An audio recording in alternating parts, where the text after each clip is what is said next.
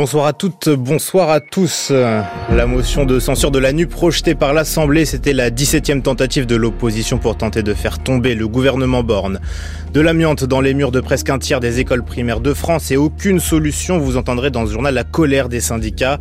Comment lutter contre le harcèlement scolaire C'est le défi du gouvernement qui instaure dès aujourd'hui et pour toute la semaine une heure de sensibilisation dans les collèges. Ce n'est pas suffisant, dit notre invité. Rendez-vous dans quelques minutes.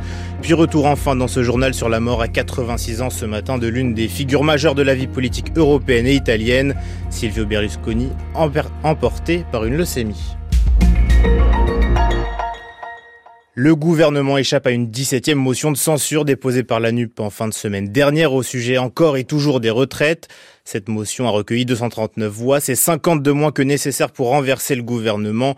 Ce chapitre de la bataille de la réforme des retraites long de six mois se referme donc à l'Assemblée nationale, mais non sans laisser de traces, Julie Paco.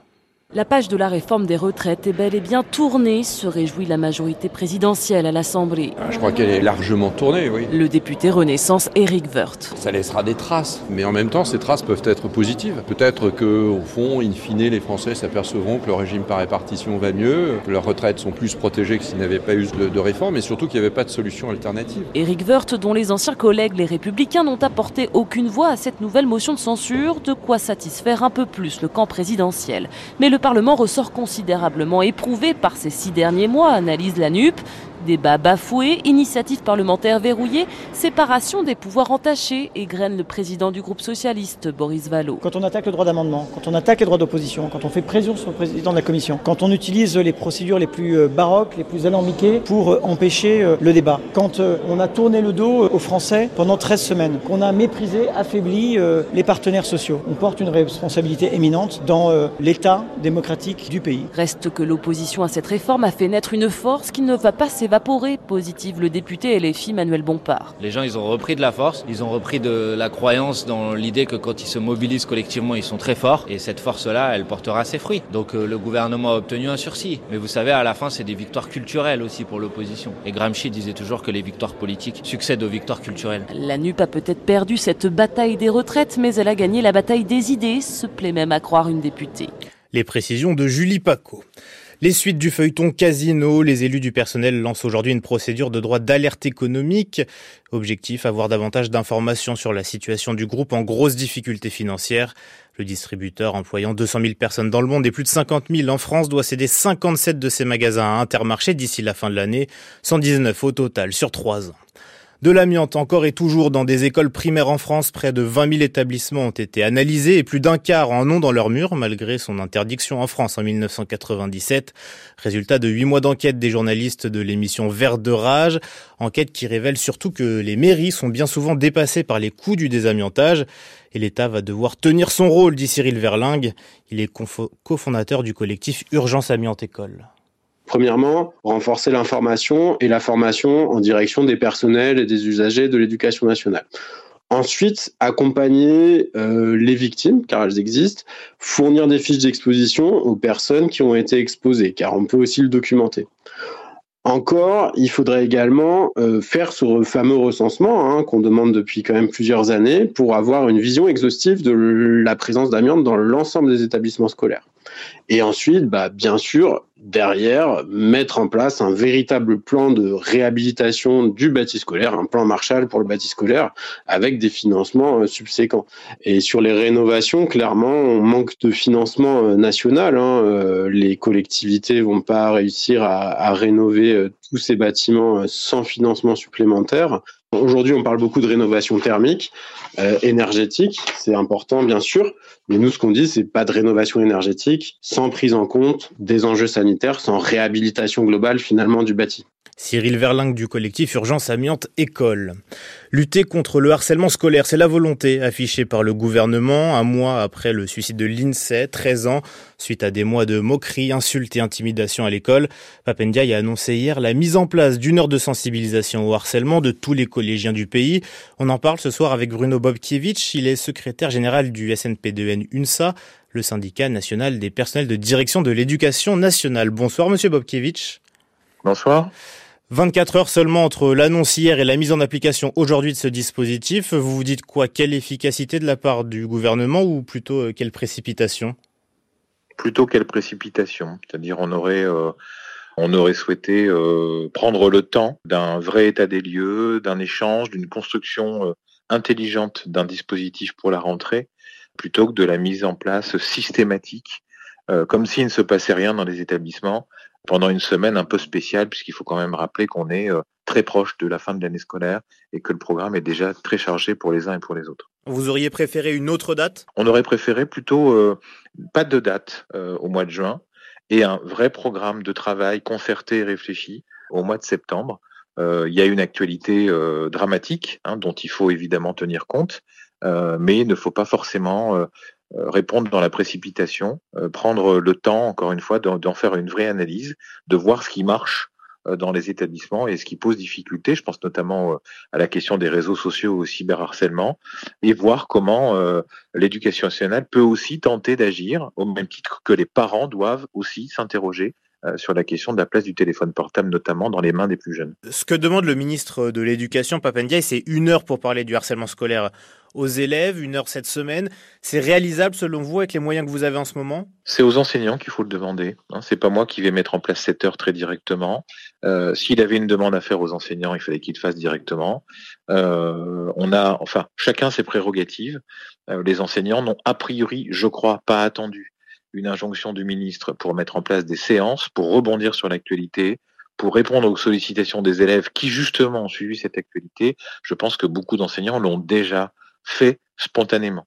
On est d'accord avec l'idée que c'est un sujet très sérieux et très grave qui mérite l'attention de chacun. Donc on sera partie prenante, mais pas dans la précipitation. Se pose aussi peut-être euh, la question du timing avec, euh, j'imagine, d'autres échéances pour les enseignants et proviseurs en ce mois de juin Oui, bah c'est une période de conseil de classe, c'est une période d'examen, c'est une période d'orientation, de constitution des classes. Enfin, c'est une période, c'est la période la plus chargée pour nous, euh, avec des enseignants qui sont aussi très mobilisés sur d'autres opérations de fin d'année.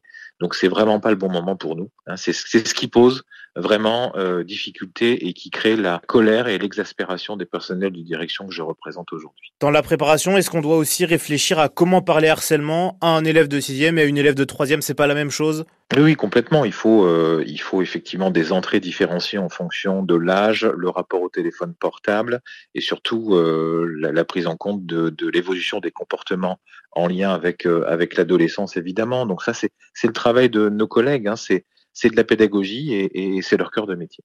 Là, vous parlez des téléphones portables, on parle d'adolescents, d'enfants, parfois 12, 13 ans. Est-ce qu'on comprend quand on est sur le terrain ce qui pousse ces jeunes à une telle euh, intensité dans cette violence? Oui, on a, enfin, je crois qu'on est, euh, on est sur un phénomène qui dépasse d'ailleurs assez largement le cadre des enfants. C'est-à-dire même, on le voit chez les adultes, on est beaucoup plus courageux seul derrière son téléphone ou derrière son ordinateur euh, pour dire des, méchancetés à l'écrit euh, que en face à face à l'oral. Hein. Donc, euh, ça, amplifie potentiellement le phénomène de, la violence qui est, écrite à travers ce qu'on exprime. Et puis on a plus de capacité à s'isoler peut-être et à potentiellement écrire ou faire ce qu'il ne faut pas avec son petit téléphone portable euh, qu'au milieu d'une cour de récréation, par exemple. Hein. euh, et surtout, malheureusement, aujourd'hui, on est sur un phénomène qui dépasse très largement hein, le cadre euh, de l'école euh, et qui et qui fait que c'est possible malheureusement à tout moment. Oui, c'est ce qu'on a vu avec l'affaire Lindsay il y a un mois, 13 ans, et qui a mis fin à ses jours après avoir été harcelé au-delà des grilles du collège. Il faudrait tendre vers quoi, selon vous, pour euh, tenter d'endiguer ce problème? Alors, j'ai pas malheureusement aujourd'hui à ce stade de solution miracle. Hein. donc, euh, on a euh, on a un phénomène qui s'est largement amplifié et peut-être même amplifié après, au moment de la crise Covid et après, à travers effectivement le, le développement des, des, des, outils de communication au moment où on ne pouvait plus se voir. Hein, donc, euh, et, et, ça a évidemment perduré. Donc, il faut qu'on essaie d'enrayer ça euh, ou qu'on apprenne à faire avec, hein, parce que je pense qu'il faut plutôt à faire, apprendre à faire avec. Euh, et donc, ça passe par bah, de la formation, de la prévention, de la surveillance des uns et des autres, que ce soit à l'école ou en dehors de l'école, euh, parce que c'est un vrai fléau aujourd'hui hein, qui, euh, qui malheureusement euh, parfois finit par les drames. On l'a bien vu malheureusement dans l'affaire de, de, de l'INSEE. Et une dernière question, Monsieur Bobkiewicz. Une réunion est prévue demain entre le ministre et les 14 000 chefs d'établissement. Vous en attendez quoi de cette réunion? Des consignes, des moyens, un programme pour la rentrée? Alors on en attend objectivement à ce stade rien. On est très surpris. Hein, d'avoir un, ministre qui euh, invite l'ensemble des, équipes de direction 72 euh, heures avant dans un l'un des pires moments de l'année pour nous. Donc on aurait souhaité, on a demandé, notre syndicat a demandé le report de cette réunion et, on a fait savoir qu'il était probable que nous n'y soyons pas hein, parce que pas en capacité euh, d'honorer notre présence de par le calendrier, mais aussi de par le décalage entre le moment où on nous invite et le moment où cette réunion a vraiment lieu. Hum, merci beaucoup Bruno Bobkiewicz d'avoir été avec nous ce soir sur France Culture. Je rappelle que vous êtes secrétaire général du SNP2N UNSA, syndicat qui représente les personnels de direction. On l'apprenait en début de journée, Silvio Berlusconi est mort ce matin à Milan des suites d'une leucémie à l'âge de 86 ans. Lui qui aura dirigé trois fois l'Italie entre 1994 et 2008. Une vie rythmée par d'innombrables scandales aussi bien judiciaires que sexuels. Silvio Berlusconi a aussi fréquenté le Parlement européen comme député deux fois. Ce que l'on retient de lui à Strasbourg ou Bruxelles, c'est plutôt ses coups d'éclat malgré son absentéisme, Angélique Boin. Son premier mandat dure moins de deux ans. Rappelé à Rome pour reprendre le pouvoir en 2001, il démissionne. Et c'est en qualité de Premier ministre qu'il revient dans l'hémicycle européen. Nous sommes en juillet 2003. L'Italie prend pour six mois la présidence tournante de l'UE. Silvio Berlusconi présente ses priorités. Pris à partie par un eurodéputé allemand sur ses déboires judiciaires, il laisse alors sous le choc et sans voix les élus. Monsieur Schulz, je sais qu'en Italie, il y a un producteur qui est en train de monter un film sur les camps de concentration nazis. Je vous proposerai pour un rôle de capot. 2019, après sa condamnation en Italie, le milliardaire revient à la politique européenne. Tête de liste de Forza Italia, il se fait élire à 82 ans. Il sera le plus âgé des eurodéputés, mais aussi l'un des plus absents. On ne l'a vu que trois ou quatre fois en trois ans. Au PPE, la droite européenne où siège son parti, certains ne s'en plaignaient pas. Sa proximité avec Poutine et ses déclarations pro-Kremlin l'avaient rendu infréquentable, y compris au sein de son groupe. Les élus baltes ou polonais redoutaient de se faire prendre en photo à ses côtés, confie une source parlementaire pour les mêmes raisons, une réunion de travail prévue à Naples avait été récemment annulée. Angélique Bouin, correspondante de France Culture à Bruxelles. Un décès de Silvio Berlusconi qui suscite une vague de réactions de la droite à l'extrême droite. En France, Éric Ciotti, patron des Républicains, Jordan Bardella et Marine Le Pen du Rassemblement national ont tenu à lui rendre hommage. Ailleurs dans le monde, Vladimir Poutine se souvient d'un vrai ami, un vrai patriote, dit le président russe, qui vante sa sagesse et son énergie vitale incroyable. Hommage également de Viktor Orban, repose en paix, mon ami, a tweeté le Premier ministre hongrois. Les États-Unis, de retour à l'UNESCO, l'administration Biden en a fait la demande officielle aujourd'hui.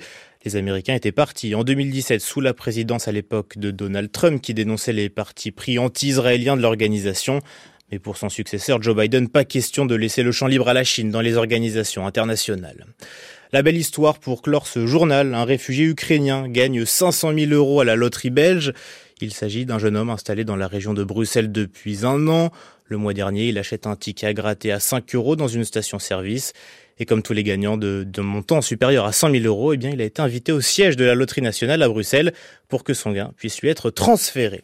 Un coup d'œil dans le ciel enfin avant de se quitter. Le temps demain sera orageux sur la moitié sud du pays, de l'Aquitaine à la côte d'Azur. Du soleil en revanche sur la moitié nord avec des températures comprises entre 15 et 23 le matin, de 17 à 31 degrés l'après-midi. Il est désormais 22h et presque 15 minutes sur France Culture. C'est la fin de ce journal préparé ce soir avec Ken Coudrier. Merci à Jean-Guilain Mège à la technique.